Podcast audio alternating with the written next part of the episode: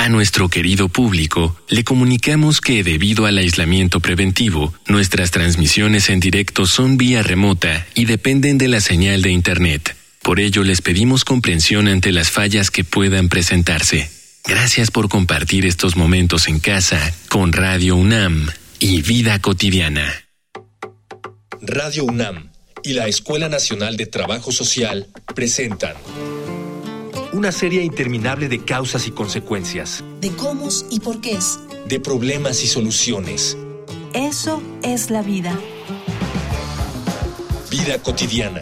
Sociedad en movimiento.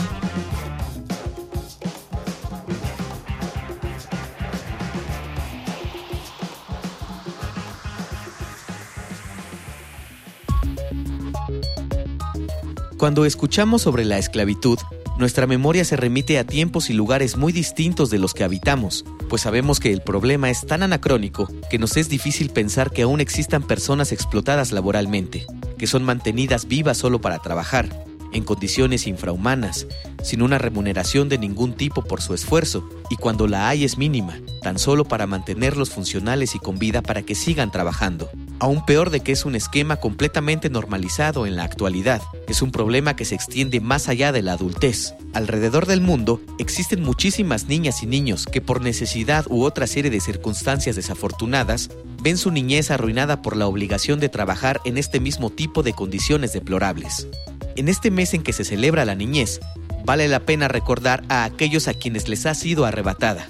Por esto, en esta emisión de Vida Cotidiana, Sociedad en Movimiento, hablaremos sobre el Día Mundial contra la Esclavitud Infantil, con la maestra Gabriela Ruiz Serrano, profesora de la Escuela Nacional de Trabajo Social y titular del seminario Problemáticas de la Niñez en el México Contemporáneo, y con Omar González Jiménez, egresado de la Escuela Nacional de Trabajo Social y diplomado en Trata de Personas por la Cátedra Extraordinaria de Trata de Personas de la UNAM. Dialogar para actuar, actuar para resolver.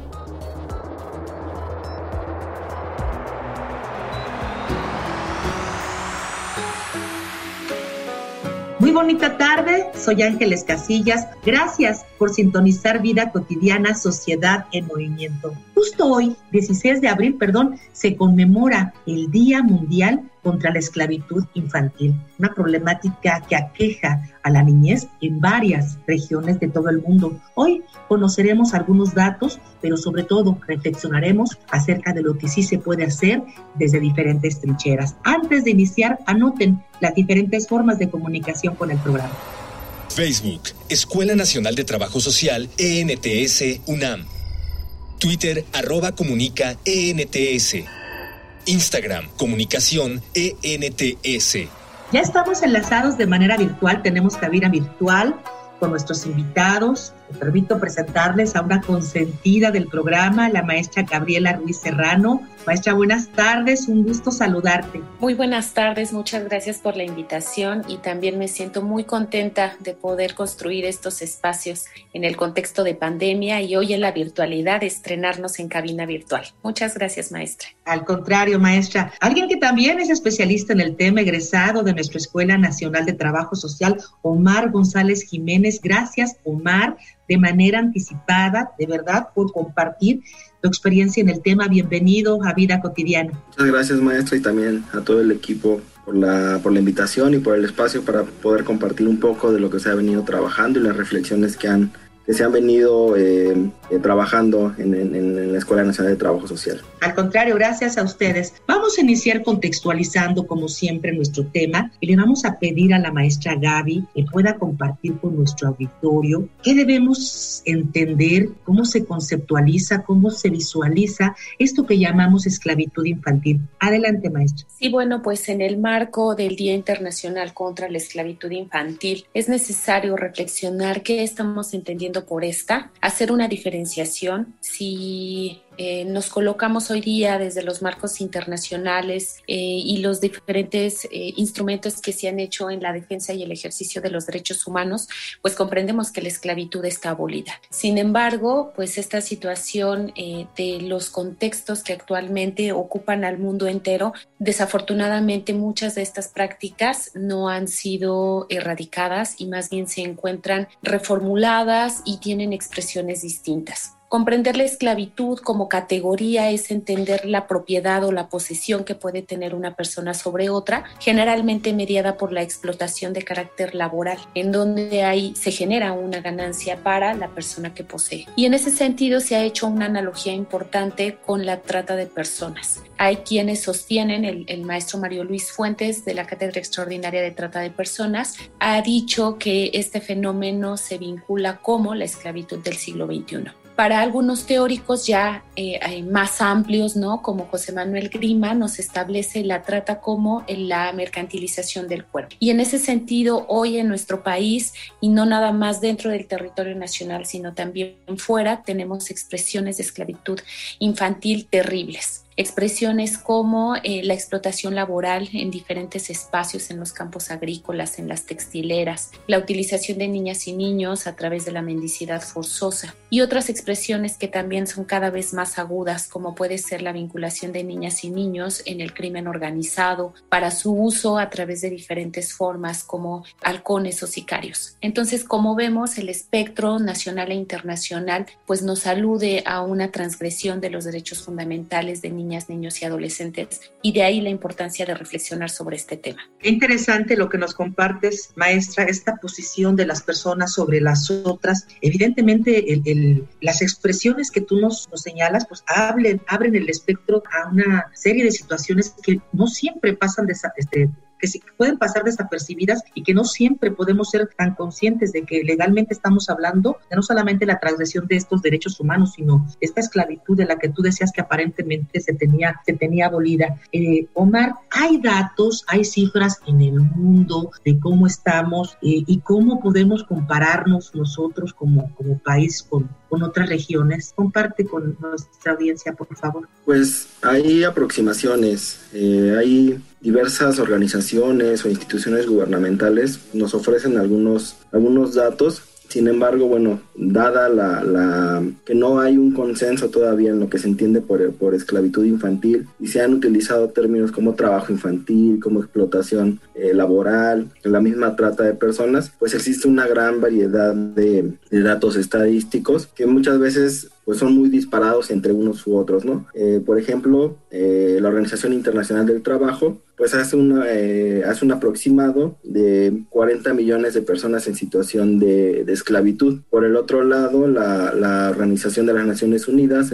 por la Oficina de contra la Droga y el Delito, detecta solamente en el, en el año 2018, que es como el año en el que se tiene este, los últimos números detectados, eh, detecta 50 mil personas víctimas de trata de, de personas. Entonces vemos una, una, gran diferencia entre los números. Por otro lado, eh, por ejemplo, UNICEF nos habla de 400 millones de niños y niñas en situación de, de, de, las peores formas de trabajo infantil, ¿no? En donde está la esclavitud, en donde está la trata de personas. Entonces es muy difícil eh, dimensionar la magnitud de, de, la problemática con estas cifras tan, tan, tan diferentes, pero que estamos hablando de niñas, niños, que estamos hablando de sus historias, que estamos hablando de sus vidas y que así fuera un, un, niño, si fueran dos, diez o cien, pues tenemos que estar volteando a, a, ver qué pasa con nuestras infancias, qué pasa con nuestras niñeces y, y, pues es un problema global, ¿no? Tanto se da aquí en México como se da en, otro, en otros países. Generalmente se asocia con Nepal, con Pakistán, con, con la parte de, de Arabia eh, Saudita. Sin embargo, no tenemos que irnos tan lejos y tenemos que empezar a mirar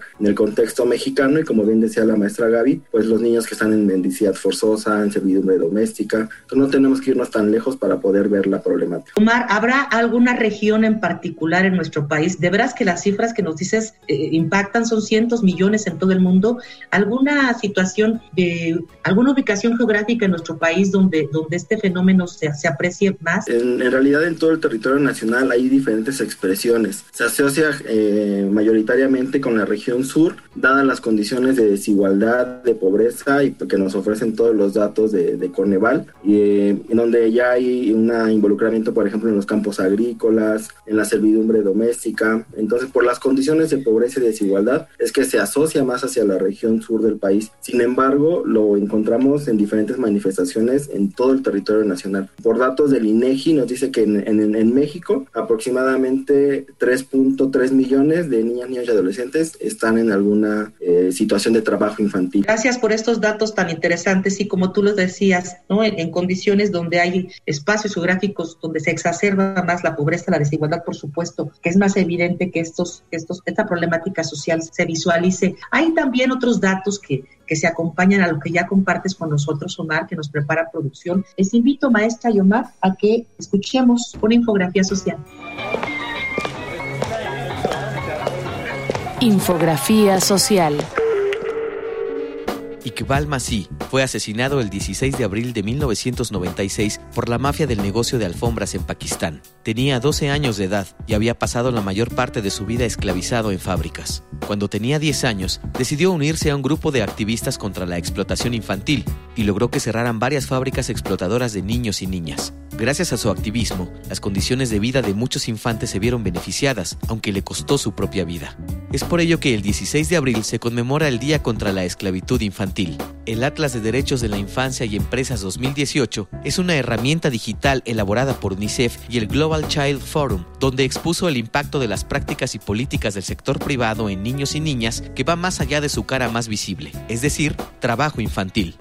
Esta herramienta analizó los pormenores de la relación entre ambas partes para que las compañías, los inversores y la organización industrial tengan una visión clara de cómo sus acciones afectan a los derechos de los más pequeños. La cifra total de niños y niñas trabajadores ha caído en un tercio desde el año 2000, según el informe Infancias Robadas 2017 de Save the Children.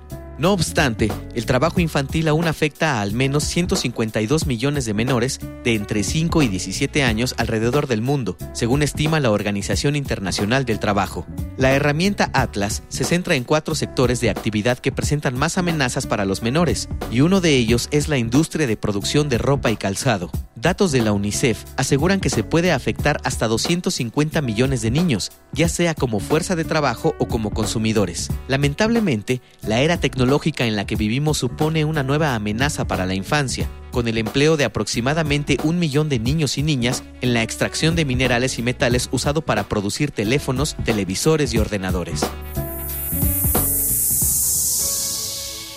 Ya está ahí nuestra infografía social. Estamos platicando acerca del Día Internacional contra la Esclavitud Infantil. Está en cabina virtual la maestra Gaby Ruiz y está Omar González también con nosotros reflexionando acerca de este tema. Maestra Gaby, una pregunta. ¿Por qué a los menores de edad se les considera como esclavos invisibles? Está muy relacionado con lo que ya comentamos. Sí, habría que recuperar cuáles son estos factores también de índole sociocultural sobre los cuales se monta la idea de que las niñas y los niños no tienen voz. Si nosotros nos vamos al concepto infancia, etimológicamente infancia significa el que no habla. Y ese, esa categoría de infante que hemos eh, llevado por diferentes eh, momentos de la historia, pues nos genera una manera de mirar a la niñez pensar que desde esta construcción adultocéntrica el niño es propiedad de las personas adultas y por lo tanto es pasivo, está a la espera de llegar a la mayoría de edad para poder emerger en la sociedad, pues eh, contribuye sustancialmente para esta invisibilización de las niñas y los niños y para lo que ocupa en términos de la esclavitud, cuando hablamos de este eh, intercambio o este uso mercantil que se da a su fuerza de trabajo o incluso a otros fenómenos como puede ser la explotación sexual o la pornografía infantil, pues al estar engranado en la opacidad, eso hace que se haga mucho más proclive en contra de las niñas y los niños. Hace algunos años en la Escuela Nacional de Trabajo Social se hizo una investigación por parte de un eh, colega que trabajó en las textileras en Puebla. Y él decía cómo eh, las grandes empresas, las transnacionales, llegaban a eh, un municipio en, en el estado de Puebla y contrataban a las niñas, bueno, no los contrataban, usaban la mano laboral de las niñas y los niños y le daban una remuneración económica, por supuesto, que estaba por debajo de los estándares a las familias Y esto eh, que te comento, pues no es exclusivo de este estado de la República, ¿no? Tenemos algunas condiciones en los campos agrícolas donde también se contrata la mano de las niñas, los niños es mucho más fina y permite entonces recoger con mayor cuidado el cacao o permite hilvanar con mayor este, precisión, ¿no? Entonces hay muchas eh, empresas que hacen uso de esta mano infantil y al estar en la clandestinidad, pues hay una doble invisibilización. Por un lado, por la, el tema de no creer que sean sujetos eh, sociales, políticos, culturales, y por el otro lado, por la enorme ganancia que puede generar el uso de su fuerza de trabajo. Fíjate que ahorita que compartías estas experiencias, con esta investigación que tú señalas que se hizo en Puebla, maestra Gaby, ¿conoces de algunas investigaciones, algunos hallazgos que estén vinculados con lo que las y los niños sienten, creen, piensan de su condición? ¿Se ha indagado acerca de esta percepción que ellos y ellas llegaran a tener? Nosotros no hemos desarrollado estas investigaciones como en un respeto a, y un cuidado para no revictimizar a las niñas y los niños. Lo que sí hemos hecho son diversas investigaciones con metodologías triangulantes que nos permiten conocer la percepción de las personas profesionistas que trabajan en campo a través de procesos de intervención social. Recientemente, una, una de las egresadas de mi práctica de especialización y enmarcada en el proyecto Problemáticas de la Niñez en el México contemporáneo, está eh, culminando ya una tesis sobre mendicidad forzosa. Y en esta tesis ella a través de diferentes fuentes logra obtener precisamente cómo los contextos familiares, los contextos comunitarios altamente precarizados hacen proclive que se lleve esta práctica que desafortunadamente no nada más es un tema de explotación laboral, sino está vinculada con otro tipo de fenómenos como pueden ser las desapariciones o bien eh, con otro tipo de violencias directas que dejan un impacto muy importante en la vida de las niñas y los niños. Hablar del fenómeno del maltrato infantil tiene repercusiones de orden biopsicosocial y cuando las niñas y los niños se encuentran vinculados a este tipo de maltratos en la primera infancia hay una transformación de la arquitectura cerebral. Inhibe la capacidad empática, inhibe la capacidad cognitiva y esto es algo que se lleva el ser humano para el resto de la vida. Es decir, que hablar de estas violencias y este maltrato que se vive dentro y fuera del escenario de familia tiene repercusiones sociales y por lo tanto no podemos dejarlo en el ámbito doméstico, en, el, en, en la unidimensión, pensando que es un tema exclusivamente de las familias, sino es una situación de orden social. Y para lo que ocupa a otro tipo de expresiones de mercantilización del cuerpo, eh, justamente Omar, quien además fue acreedor a un premio hace eh, dos años en la Cátedra Extraordinaria de Trata de Personas, ha terminado ya la tesis que explora precisamente niñez en el crimen organizado. Y ahí utilizamos otras fuentes indirectas para conocer las percepciones que se colocan, muchas de ellas en esto que acabo yo de comentar.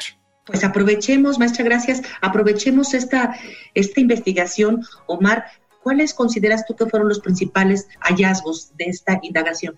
Pues ya un poco lo que comentaba la maestra, a través de las técnicas que se utilizaron, uno, de los principales hallazgos es que generalmente pensamos que, que, los niños se involucran, por ejemplo, en el crimen organizado por eh, las condiciones de pobreza, de desigualdad, y entonces buscan ahí la, la, manera de sobrevivir. Y esto es parcialmente cierto, en donde sí es un enganche para que ellos entren, pero la, la principal motivo por el que ellos permanecen en una, en una organización de este tipo es por el sentido de pertenencia que ellos generan, porque tienen un objetivo, porque les dan un nombre, porque les dan estructura a estos grupos que generalmente no, no encuentran en sus contextos familiares, en, en sus contextos comunitarios. De ahí la importancia de fortalecer a las familias, a las comunidades y pensar que los niños son responsabilidad de todos y no son únicamente de la familia, de los papás o de las mamás, desde esta visión eh, adultocéntrica que se ha venido eh, trasladando generación tras generación. Les invito a Voces en Movimiento.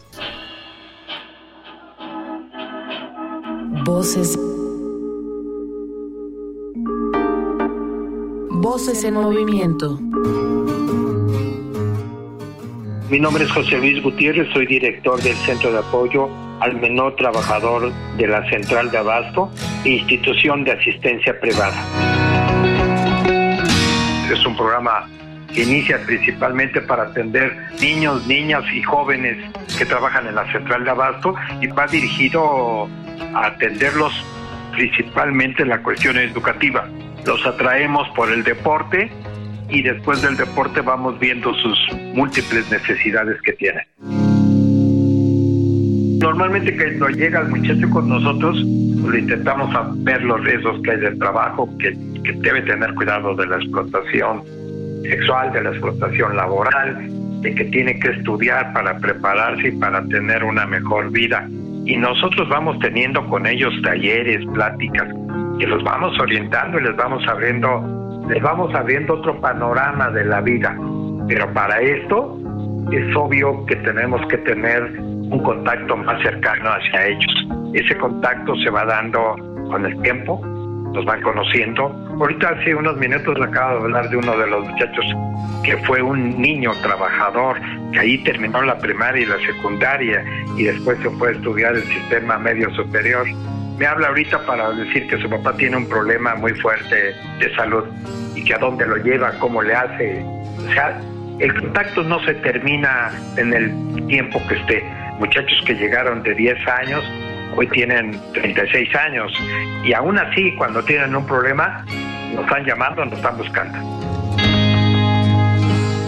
El gran acierto que hemos tenido es que el 99.99 de muchachos que estuvieron muy cercanos a nosotros, ya no hubo trabajo infantil en su siguiente generación. Ya los mandaron al kinder, ya los mandaron a la primaria, ya vieron la problemática del, trabajar desde niños, porque muchas de estas generaciones empezaron a trabajar a los 6, 7 años.